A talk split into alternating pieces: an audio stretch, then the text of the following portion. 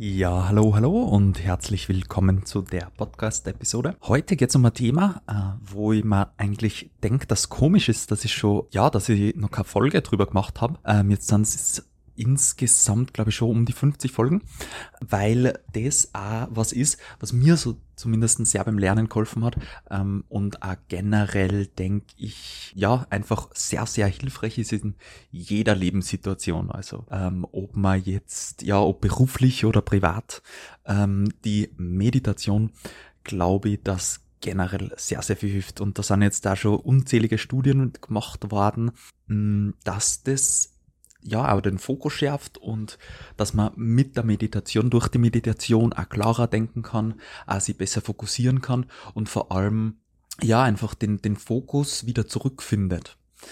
Ähm, ich möchte heute nämlich auch auf die Vipassana-Meditation äh, drauf eingehen. Und ähm, die ist ja, ja, ich habe mir heute ein paar Videos auch noch wieder angeschaut vom, weiß jetzt nicht, ob es der Finder ist, auf jeden Fall der SN Gönka heißt er, ich weiß jetzt nicht, ob ich ihn richtig ausspreche, mhm, aber der erklärt es mega, mega gut. Ich kann unten die Playlist verlinken von dem, da gibt es so kurz, sind einfach kurze Videos, wo er das beschreibt, also wie man mit negativen Emotionen umgeht und wie man ja, wie man es einfach praktiziert eigentlich. Und ja, ich finde es noch ein mega spannendes Thema. Es ist schwierig zum Greifen, weil man es nicht selbst immer ausprobiert und er redet eben wirklich immer davon, dass man es ausprobieren muss, weil sonst, man, es ist eines, dass man es halt intellektuell begreift, aber ja, das ist, das ist wie, also Fahrradfahren, oder? Also da kann man auch was davon erzählen und wissen, wie man das macht, aber wenn man es nicht ausprobiert hat, dann weiß man es nicht wie man es macht.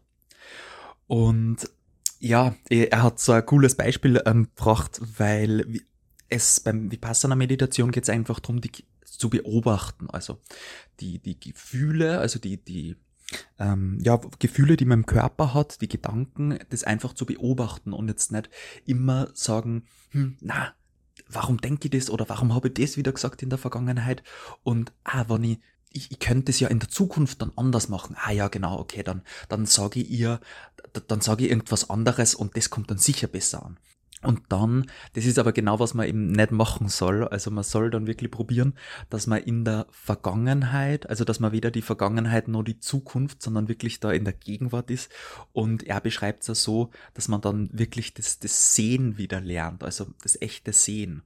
Ähm, wir, sobald weiß ich nicht, wir hungrig sind und uns denken, hey, ähm, ja, jetzt bin ich voll hungrig, endlich habe ich die Banane. Sobald ich die Banane irgendwie schon so ein bisschen im Mund habe, denke ich schon wieder an was anderes. Und ja, das ist eben, wenn man wirklich einmal an die Gedanken, ja, wenn man die wirklich einmal beobachtet, dann merkt man das, glaube ich, ganz gut.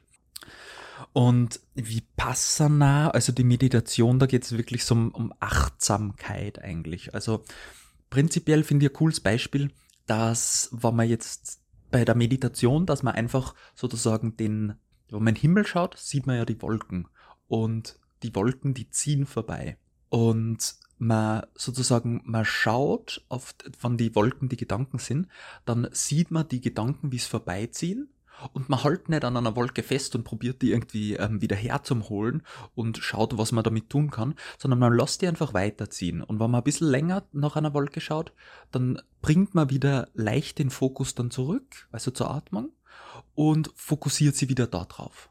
Und dann vielleicht kommt wieder eine große Wolke, eine Gewitterwolke, und die hat mehr unsere Aufmerksamkeit, aber dann komme ich wieder langsam zurück.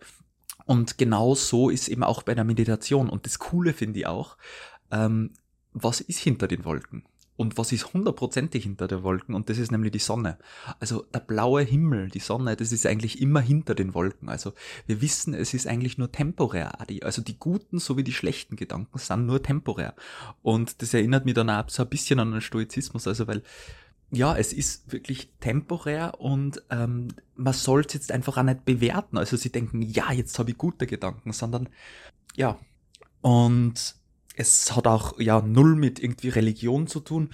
Es, was ich noch am letztes bringen möchte, ist, ich habe auch so ein cooles Interview gesehen mit dem ähm, Yuval Noah Harari. Also das ist ein ähm, Autor, der hat ein Sapiens, Sapiens hat er glaube ich geschrieben, heißt es, und irgendwie was mit 21 Weisheiten des 21. Jahrhunderts und ist halt, ja, also mega gescheiter Typ, ähm, hat, ja, verbringt irgendwie so zwei Monate im Jahr ähm, eben auf Vipassana Retreats, hat in Harvard irgendwie einen PhD gemacht und ähm, kennt sie mega gut auch in Physik aus und der sagt eben, dass weil in den nächsten Jahren, also keiner kann das wirklich sagen, aber in den nächsten Jahren wird sie einfach im Jobmarkt viel, viel tun und viel wird automatisiert, Lkw-Fahrer werden abgelöst dann 2025 hat er gemeint und ähm, dass das eine, was man lernen sollte, also was wirklich wichtig ist, was man seinen Kindern jetzt lernen sollte, ist die emotionale Intelligenz. Also jetzt nicht irgendwie, dass man lernt, ja, also dass man wirklich sozusagen lernt, wie man mit sich selbst umgeht, wie man mit seinem mentalen Zustand, mit seinem Gehirn umgehen kann. Weil wenn man das kann, dann kann man flexibel reagieren und äh, sie je nach Jobsituation auf die verschiedenen Jobsituationen anpassen. Und das ist das eine, was er wirklich gesagt hat, das wichtig ist. Ich verlinke dann nochmal die Videos unten und ähm, ja, bis dahin, ich hoffe, dir hat's gefallen und bis bald. Ciao, ciao.